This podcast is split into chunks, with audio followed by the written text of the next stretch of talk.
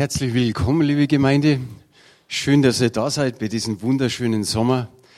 Ich habe es heute versucht, ich habe die Fenster über Nacht auflassen. Alle Fenster habe ich aufgemacht hier im Raum.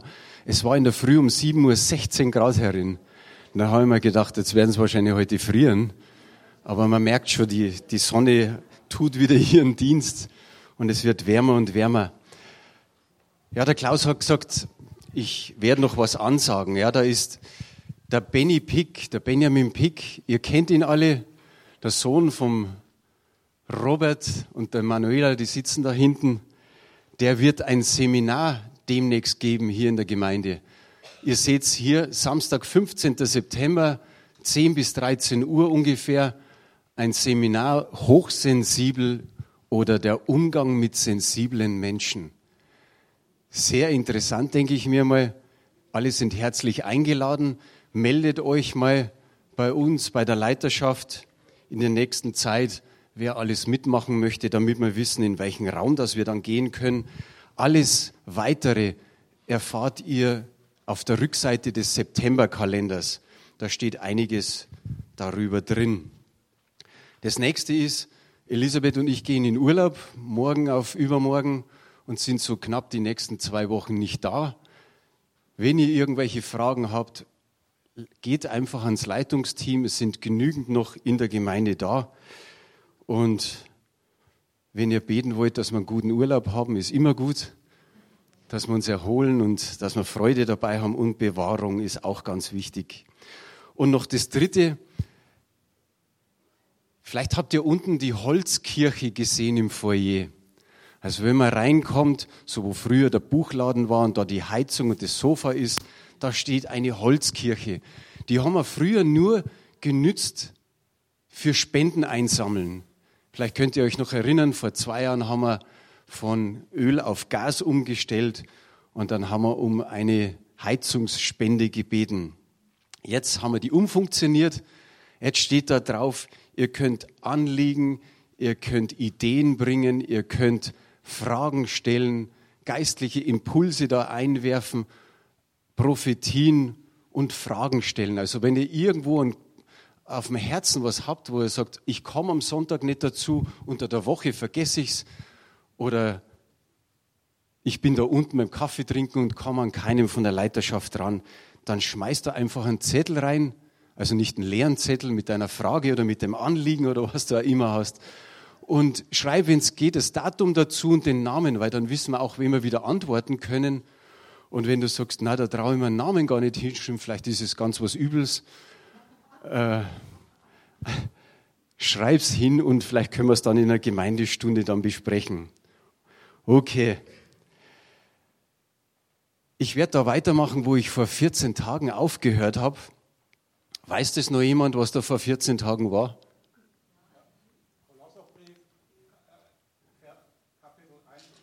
Wow, wow, wow. Der, der Klaus weiß gleich richtig auswendig. Es ging um das Gebet des Paulus im Kolosserbrief. Und es geht so ab Vers 3 los im ersten Kapitel und geht dann über so zwölf Verse. Und es ist echt ein geniales Gebet. Wenn man das immer wieder liest und betet, so wie der Klaus gesagt hat, dann versteht man auch den Titel, den ich da für die Predigt gewählt habe, wenn es da heißt, Leitfaden für ein erfülltes Leben. Natürlich heute der zweite Teil. Und es geht natürlich um unser geistliches Leben. Leitfaden für ein erfülltes Leben. Menschen, die Jesus Christus nicht kennen, die haben vielleicht einen ganz anderen Leitfaden für ein erfülltes Leben als wie wir. Ich sage mal, da ist der, der Unterschied himmelhoch, himmelweiter Unterschied. Wenn wir uns bewusst machen, dass dieser Paulus nicht einmal die Gemeinde der Kolosser gegründet hat, geschweige denn er sie besucht hat, sondern ihr einfach einen Brief geschrieben hat, dann denkt man sich, wow, was steckt da für ein Herz drin, was steckt da für ein Herzblut drin, bei diesem Mann, dieser Gemeinde so zu schreiben, wie er es geschrieben hat. Er macht überhaupt keinen Unterschied bei all den Gemeinden, die er gegründet und besucht hat und bei den Kolossern.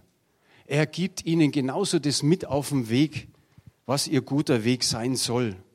Und alles, was er da im Gebet ausspricht, ist mit Hand und Fuß, kann man so schön sagen. Das ist aktuell für unsere heutige Zeit.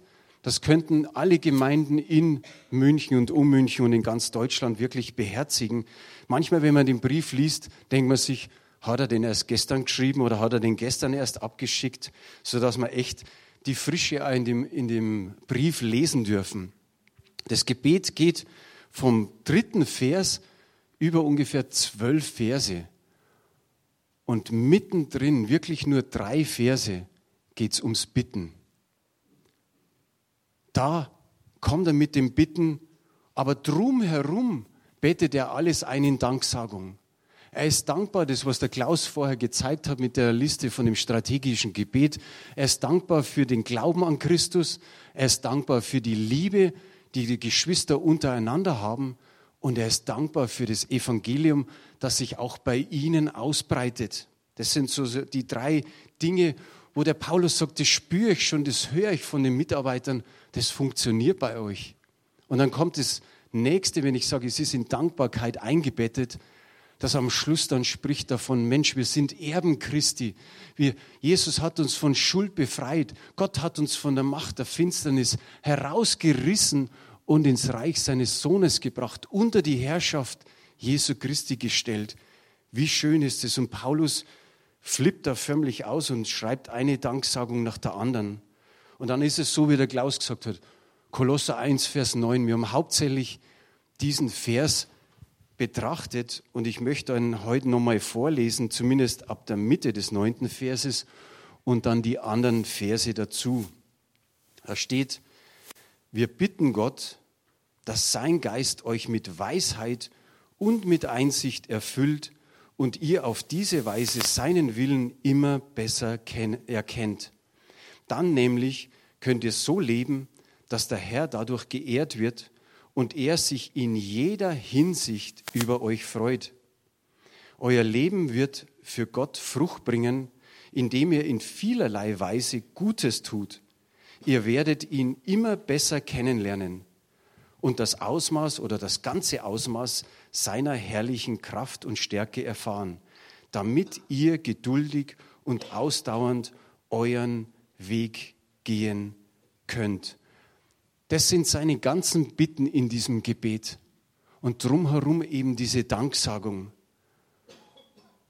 Er hat gesprochen da in diesem Vers 9, lasst euch vom Geist erfüllen mit Weisheit und mit Einsicht, damit wir den Willen Gottes besser kennenlernen. Darum sind wir sogar mal letztes Mal da gewesen oder darüber haben wir letztes Mal gesprochen. Und dann geht es einfach nahtlos über, damit dann nämlich könnt ihr so leben, dass der Herr dadurch geehrt wird. Wir singen oft, alle Ehre gehört dir allein, gehört dir allein. Ja, das ist gut zu singen, aber Leute, lasst uns nicht einfach bloß so mit dem Mund singen, sondern wirklich immer von Herzen singen. Ich sage mal, Sonntag sind so oder ist unser Höhepunkt in der Woche. Aber ich glaube, dass es wichtig ist, dass auch Montag bis Samstag ein Sonntag für uns ist. Jeden Tag ein Sonntag, auch die Werktage, der Alltag soll ein Sonntag sein, dass wir nicht nur am Sonntag sagen, oh ja, jetzt können wir mit voller, mit lauter Stimme und vollem Mund raussingen, jetzt ist er geehrt, sondern es soll jeden Tag geschehen. Dann geht es da weiter, indem das es heißt, dass er sich in jeder Hinsicht über euch freut. Ihr wisst, ich habe immer wieder irgendwelche Lieder so im Kopf, bei der, bei der Vorbereitung und da ist mir das Lied eingefallen, Vater des Lichts. Ich glaube, dass wir aus voller Brust singen, Vater des Lichts, du änderst dich nicht, bist immer derselbe. Wir wissen, er ist der gleiche gestern, heute und in alle Ewigkeit. Und da sagen wir oft ein Amen drauf. Da freuen wir uns, weil sich er nicht verändert. Aber wie geht es uns, wenn wir dann weiter singen und sagen, du freust dich an deinen Kindern. Kann es passieren, dass du im Gottesdienst bist und denkst dir, aber über die Schwester oder über den Bruder, ob er sich über den freuen kann? Aber das machen wir, glaube ich, nicht. Gell? Aber es kann passieren, dass wir innerlich wegen uns ein schlechtes Gewissen haben. Dass wir vielleicht sagen, oh, gestern bin ich noch gestrauchelt, gestern habe ich, habe ich mich versündigt. Gott freut sich über dich. Lass dir das nicht nehmen. Gott freut sich über dich. Und so wie es der Klaus vorher schön gesagt hat, wir dürfen immer wieder vor Gott kommen und sagen, Herr, vergib mir das. Und dann ist er treu und gerecht und vergibt uns unsere Schuld und gedenkt ihrer nicht mehr. Das sollen wir nicht Gewissensbisse haben und sagen, oh Herr, du freust dich über die Kinder, freust du dich überhaupt über mich? Kann das sein, dass das manchmal im Lobpreis so kommt? Dass wir mit einem schlechten Gewissen singen? Und dann geht der Paulus hier weiter und sagt, euer Leben wird Frucht bringen. Das ist die Hoffnung für alle Übersetzungen und ich finde, die drückt es genial aus. Euer Leben wird Frucht bringen. Er sagt nicht, euer Leben kann Frucht bringen oder kann vielleicht Frucht bringen oder im Befehlston, es soll Frucht bringen oder es muss Frucht bringen, sondern hier steht, es wird Frucht bringen. Wie positiv ist es ausgedrückt? Wer beim Seelsorger schon mal war, der weiß, dass einem das Seelsorger in, in, in einem gewissen Thema hilft. Und dann sagst du vielleicht da, wenn es gerade das das Thema war, ich will Frucht bringen. Das ist schon mal gut. Aber der Seelsorger wird dich ermutigen und wird sagen, du wirst Frucht bringen. Sprich das aus. Ich werde Frucht bringen. Das hat ein ganz anderes Gewicht, als wir ich will. Und dann schreibt er weiter, indem ihr Gutes tut auf vielerlei Weise. Vielerlei Weise. Da denke ich an Gott. Wie ist Gott? Wir haben einen kreativen Gott. Der hat so viel Kreativität, die wir jetzt sehen. Wir, wir wohnen in einer Stadt oder wir wohnen in der Gegend, dass wir sagen, wir haben viele Seen und Flüsse um uns herum, Berge. Wenn wir da hinschauen und sagen, Mensch, wie genial ist Gott dass alles noch bis jetzt so besteht. Und er ist kreativ und glaubst du mir, er hat einiges an Kreativität bei dir hineingesteckt. Und es soll emporkommen mit dem Gutes tun. Der Paulus, das ist einer meiner Lieblingsverse oder die beiden, sagt in Galater 9, Vers, äh, in Galater 6, Vers 9 und 10, lasst uns also nicht müde werden, Gutes zu tun es wird eine Zeit kommen, in der wir eine reiche Ernte einbringen. Wir dürfen nur nicht vorher aufgeben. Solange uns noch Zeit bleibt, wollen wir allen Menschen Gutes tun, vor allem aber denen, die mit uns an Jesus Christus glauben. Hier steckt was Evangelistisches drin in diesem ersten Vers. Es wird eine Zeit kommen, in der wir eine reiche Ernte einbringen.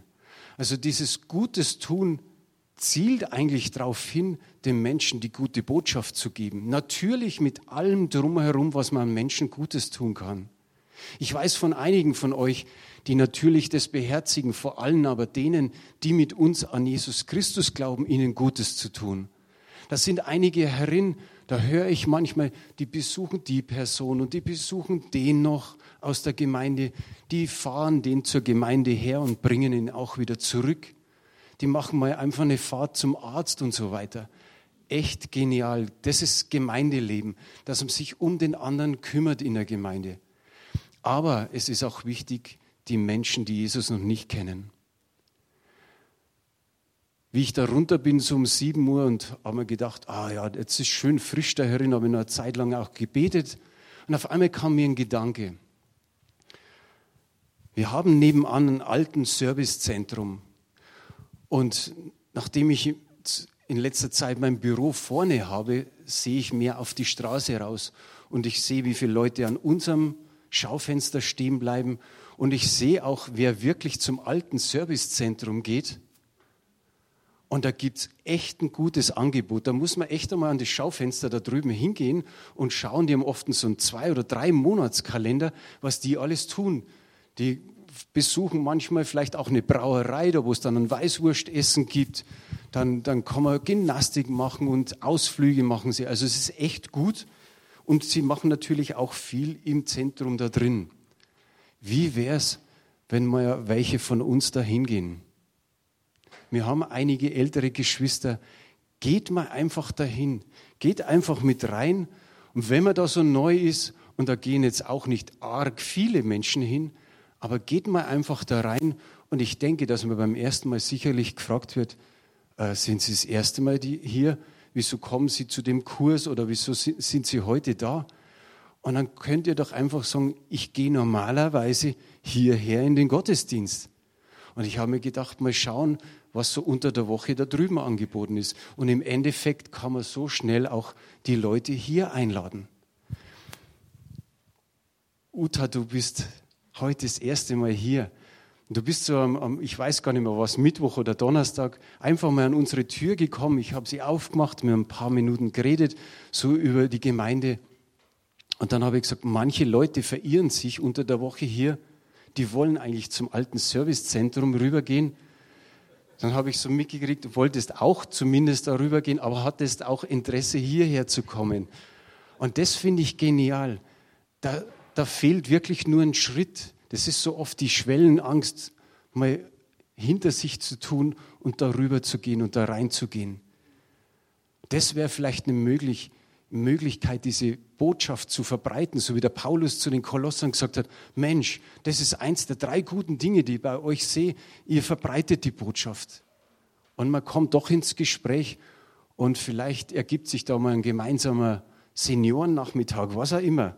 Also Wäre eine gute Idee, kann man so in der Früh um 7 Uhr. Im Kolosserbrief geht es weiter, da heißt es, ihr werdet ihn immer besser kennenlernen. Das steht so am Ende des zehnten Verses. Das ist dem Paulus für die Kolosser total wichtig. Warum ist es ihm wichtig? Für die Kolosser? Weil es bei ihm selbst an erster Stelle steht. Er will auf Jesus Christus äh, konzentriert und zentriert sein.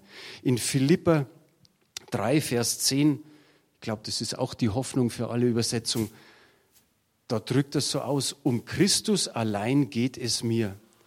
Ihn will ich immer besser kennenlernen. Ich will die Kraft seiner Auferstehung erfahren, aber auch seine Leiden möchte ich mit ihm teilen, um mein ganzes Le um mein Leben ganz für Gott aufgeben, so wie es Jesus am Kreuz getan hat. Dem Paulus, wie er das geschrieben hat, den ging es in dem Moment nicht um eine neue Gemeinde zu gründen oder irgendwelche Mitarbeiterförderungen zu machen oder vielleicht eine Hauskreisschulung oder Bibelleseplan, sondern er dachte daran, mein ganzes Denken und Handeln konzentriert sich auf Jesus Christus. Ihm will ich immer noch mehr kennenlernen. Es war seine Priorität. Wenn wir überlegen, wie viel das der Paulus für Christus getan hat, und trotzdem sagt er, nicht, jetzt muss ich nur mal eine Gemeinde gründen und noch mal eine, sondern er sagt, mir ist Jesus wichtig. Es zählt für ihn einzig und allein Jesus Christus. So steht es hier. Und wenn wir später ins Abendmahl gehen, um was geht es da? Da geht es um die Sündenvergebung, da geht es darum, um die die Gemeinschaft, die wir miteinander haben und mit Jesus Christus in dem Moment. Aber letztendlich geht es auch wieder nur darum, um Jesus. Was er getan hat für uns, dass er uns errettet hat, dass er uns erlöst hat, dass wir Befreite sind und dass wir wirklich einfach sagen können, wir leben. Egal wann wir sterben, wir leben, wir, wir verbringen die Ewigkeit mit Jesus Christus. Wir haben Gemeinschaft mit ihm und das Abendmahl ist keine Trauerfeier, sondern eigentlich eine Freudenfeier. Amen. Wie ich gesagt habe, ich denke immer wieder so an Lieder, wenn Jesus so in der Mitte sein soll. Jesus be the center singen wir. Jesus sei der Mittelpunkt in meiner Stärke, in meiner Schwäche, in meinem Leben. Oder an anderer Stelle singen wir, ich will dich erkennen, ich will dich mehr verstehen. Um das geht es letztendlich. Dem Paulus, und wenn es dem Paulus so gegangen ist, wie viel mehr muss es uns darum gehen, dass wir sagen, okay, manches ist so schön, aber wir vergessen manches. Ich nehme mich da voll mit ein. Manchmal setzen wir die Prioritäten total verkehrt, statt dass wir uns hinsetzen und sagen, Herr, jetzt will ich einfach viel mehr Zeit mit dir haben. Vielleicht denkt ihr an Johanna Planet, ich glaube, das war die erste Predigt, die sie bei uns gehalten hat, wo sie auch darauf fixiert war zu sagen, ich nehme mir um vier Uhr in der Früh meine Tasse Kaffee oder meinen Tee, setze mich da hin und sitze einfach da, trinkt es und lies weder Bibel noch, noch bete ich, sondern sitz einfach da und schenke dem Herrn die Zeit. Vielleicht spricht er in dem Moment. Und wenn nicht, es ist keine verlorene Zeit. Das, das weiß Jesus selbst, dass er sagt, okay, du hättest jetzt länger schlafen können, du hättest dies und jenes tun können, aber du hast einfach vor mir gesessen und gewartet. Wie wunderbar ist es. Und darum sagt der Paulus, Christus möchte ich erkennen und die Kraft seiner Auferstehung. Ihr kennt es auch, es gibt viele Dinge, die kriegt man nur so im Gesamtpaket. Du kriegst nicht das eine ohne das andere. Da ist zum Beispiel die Sonne am Mittelmeer, die Sonne an der Adria. Wir dürfen sie übermorgen genießen. Die Sonne an der Adria, die musst du aber auch so in dem Sinn in Kauf nehmen, mit vielleicht unerträglicher Hitze. Das ist das Gesamtpaket. Du hast vielleicht ein total leckeres Abendessen. Aber was hat es an Vorbereitung, an Arbeit gemacht? Du liebst die Gemeinschaft in der Ehe, in der Familie, im Freundeskreis, in der Gemeinde. Aber wenn es dann Probleme gibt und schwierige Zeiten, die möchte man lieber nicht. Da dürfen wir doch ehrlich sein, oder? Also ich mag lieber bloß das Schöne. Aber so kommen nicht ganz durchs Haus, äh, durch, durchs Leben, wenn man sowas möchte. Das sind halt Wünsche wieder. Und ich habe letztes Mal schon gesagt, das Leben ist kein Wunschkonzert. Diesmal haben wir den Spruch von Dietrich Bonhoeffer, es gibt ein erfülltes Leben trotz unerfüllter Wünsche. Und ich sage mal, mit Jesus zu leben ist auch nicht ein Wunschkonzert. Das ist nicht immer nur Honigschlecken. Ich glaube, das haben die meisten von uns mitgekriegt. Und so sagt der Paulus, ich möchte Jesus erkennen, ich möchte auch die Kraft seiner Auferstehung, aber auch die Gemeinschaft seiner Leiden. Da könnte man fast so ein Kreuz machen. Ihn kennen, die Kraft seiner Auferstehung aber auch die Leiden seiner Gemeinschaft. Auch da möchten wir teilhaben. Oder ehrlich gesagt, manchmal nicht. Eigentlich wollen wir es gar nicht so. Für den Paulus ist Glaube vor allem innige Beziehung mit Jesus Christus. In beiden zu, verbunden zu sein. So können wir bei Jesus auch sagen, ihn kriegst du eigentlich auch nur im Gesamtpaket. Kraft seiner Auferstehung und die Teilhabe an der Gemeinschaft seiner Leiden. Wer möchte bei der Kraft der Auferstehung dabei sein oder die immer wieder erleben? Ich glaube alle, gell? Also fast eine blöde Frage. Jesus hat den Tod überwunden und wir sind verbunden mit ihm hier und jetzt und in alle Ewigkeit. Auch wenn wir sterben, werden wir leben. So steht es im Johannes 11, Vers 25. Haben wir jetzt hier nicht auf Folie, aber macht nichts. Aber wie geht es uns mit den Gemeinschaften, mit seinen Leiden? Geht es dir da gut? ja, gut, dass wir so sagen, dass das nicht gut ist. Es ist doch ganz normal, dass wir Leiden vermeiden möchten, oder?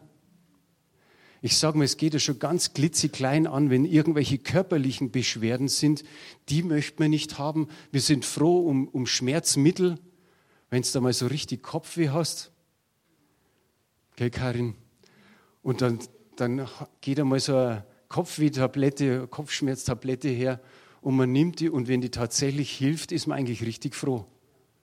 Ich habe mir die Woche oder letzte Woche da einen Splitter eingezogen, so einen Holzsplitter, aber der war gut drin. Meine Frau und ich, wir haben so zwei Stunden später da ein bisschen rumgewurschtelt mit der Nadel. Irgendwie haben wir es wahrscheinlich eher weiter reingeschoben. Da habe ich gesagt, äh, jetzt der, mal Zugsalbe hin, dann schauen wir mal. Naja, am nächsten Tag war noch nichts. Dann in der Nacht hat es tatsächlich wehgetan. Da habe ich mir gedacht, nachher, ich mag keine Schmerzen. Und, aber wenn die Schmerzen weg sein müssen, müsste der Splitter auch weg sein. Also habe ich gesagt, Splitter, geh raus. Und in der Früh mache ich das Pflaster auf und habe da ganz ein kleines bisschen rausgeschaut. Dann haben wir ihn packen können und weg war er. Ich meine, das ist wirklich eine Kleinigkeit. Aber es könnte auch schon mal so ein Anfang sein. Und wir wissen, was wir manchmal gerade an Krankheiten haben wo wir sagen, okay, die möchten wir eigentlich nicht haben. Aber das ist ein Teil der Gemeinschaft mit ihm im Leiden. Ich sage mal ganz einfach so, wir wollen dieses Leiden nicht und es ist vollkommen in Ordnung. Da müssen wir uns keinen Stress damit machen. Es ist vollkommen in Ordnung, wenn wir das Leiden nicht wollen. Lesen wir mal die Psalme durch, und die lesen wir ja immer wieder durch. Im Psalm 73, der beschwert sich mächtig. Und nicht nur in dem Psalm, in den anderen Psalmen auch.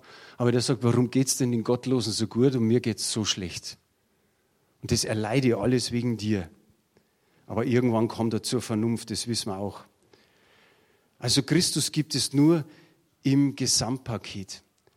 Leiden gehört zum christlichen Glauben. Wir lieben es nicht, wir wünschen uns es nicht, wir brauchen es nicht, wir verlangen nicht danach, aber manchmal ist es einfach da.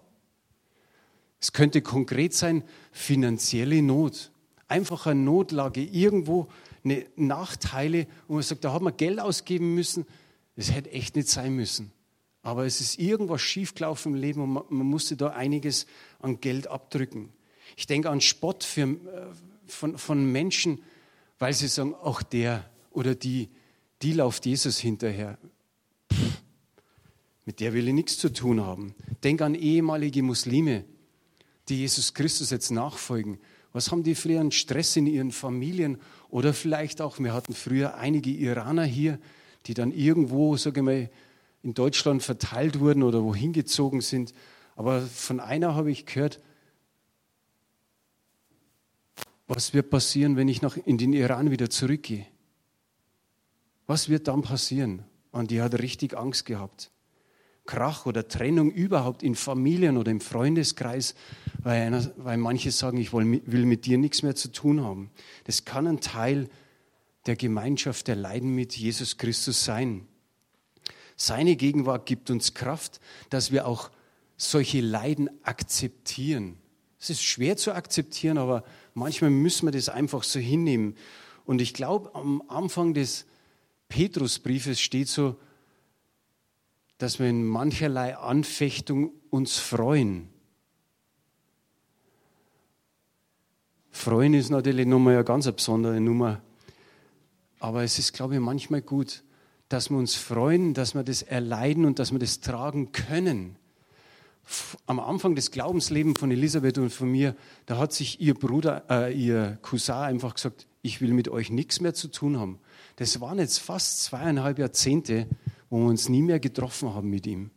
Jetzt, jetzt wächst wieder was. Aber er wollte einfach, wie wir, gehört haben, wir glauben an Jesus Christus, wir sind so für ihn ein bisschen die Radikalen. Und er hat gesagt, mit denen will ich nichts zu tun haben, auch wenn es meine Verwandten sind. Und das kann manchmal schlimm sein. Am Anfang hat es wehgetan.